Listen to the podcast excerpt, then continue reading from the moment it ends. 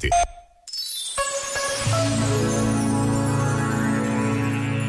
Enchemos o mundo de palavras, de mensagens, de ruído, som e imagens. No meio de tanta poluição auditiva e visual, era fundamental que regressasse o silêncio, o vazio, que possibilitasse cada um olhar-se a si mesmo e pensar o mundo.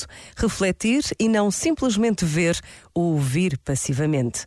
Vivemos cercados de demasiado ruído.